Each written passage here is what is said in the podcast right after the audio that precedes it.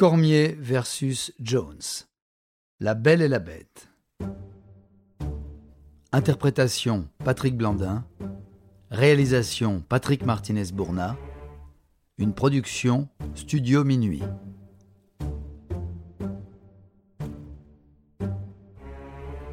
Dans un sport de combat aussi violent que le MMA et dans une organisation aussi spectaculaire que l'UFC, il est évident que de nombreuses rivalités ont vu le jour. Surtout contrairement à la boxe et ses multiples organisations, l'UFC est plus puissante que les agents et les meilleurs finissent par s'affronter pour le titre. Même si leur premier combat a eu lieu en 2015, John Jones et Daniel Cormier se connaissent depuis quelques années. Et c'est un euphémisme de dire qu'ils ne s'apprécient pas le moins du monde. Daniel Cormier est avant tout un grand lutteur. Médaillé de bronze aux Jeux olympiques de 2004, il poursuit ensuite une carrière dans les arts martiaux mixtes. Malgré sa taille modeste, 1m78, il est un redoutable combattant, alternant entre les poids lourds et les poids mi-lourds. En 2014, il décide de se focaliser sur la catégorie mi-lourd à l'UFC, très relevée, et où règne le jeune Jones. Ce dernier, Surnommé Bones, plus jeune par ses frères en raison de sa minceur par rapport à eux, ils deviendront joueurs de football américain, était lancé avec une grande allonge. Même s'il vient également de la lutte, c'est un combattant très complet. En 2011, à seulement 23 ans, Jones devient champion UFC des mi-lourds, record de précocité encore valable aujourd'hui.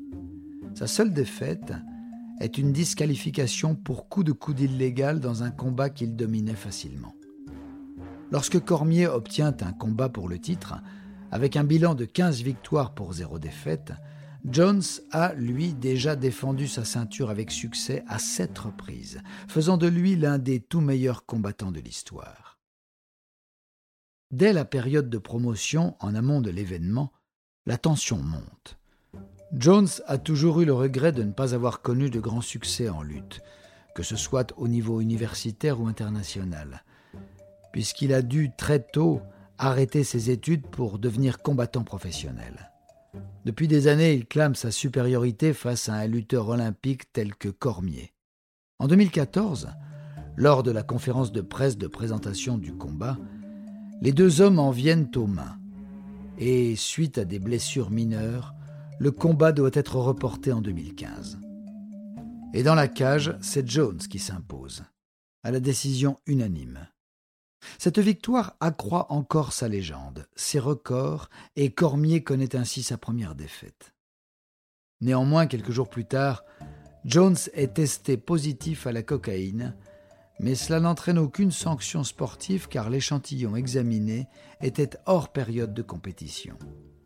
Malheureusement, quelques mois plus tard, il est condamné pour délit de fuite après un accident de la route et l'UFC le destitue de sa ceinture.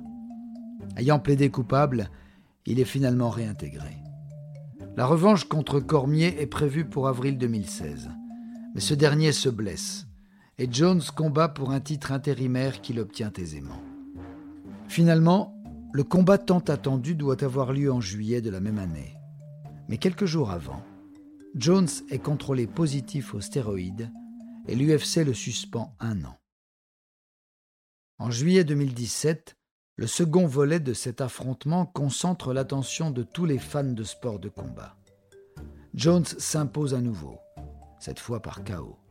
Mais un mois plus tard, il est encore suspendu pour dopage et l'UFC lui retire son titre et sa victoire les deux hommes ne s'affronteront plus dans l'octogone. Cormier passant ensuite chez les poids lourds, où il obtiendra une ceinture, puis prendra sa retraite en 2020 après une trilogie légendaire face à Stipe Miocic. Après ces trois combats d'anthologie dont Miocic ressort vainqueur, Jones dit Stipe est ton rival, je suis ton supérieur. En 2020, Jones laisse vacant à son tour son titre faute de combats financièrement intéressants. Et il annonce sa montée chez les poids lourds, où les enjeux sportifs sont alors plus élevés. S'ils ne sont pas devenus amis, Les deux hommes ont enterré la hache de guerre depuis la retraite de Cormier, devenu commentateur pour l'UFC, reconnaissant l'immense talent de leur adversaire. Quand Jones connaît récemment d'autres problèmes extrasportifs, son rival ne s'en réjouit pas et lui souhaite de remonter la pente. Jones soulignera à son tour le parcours irréprochable de Daniel Cormier et à quel point il était un modèle à la fois comme combattant et comme afro-américain. Annoncé de retour en 2022, peut-être que le prochain combat de Jones sera commenté par Cormier.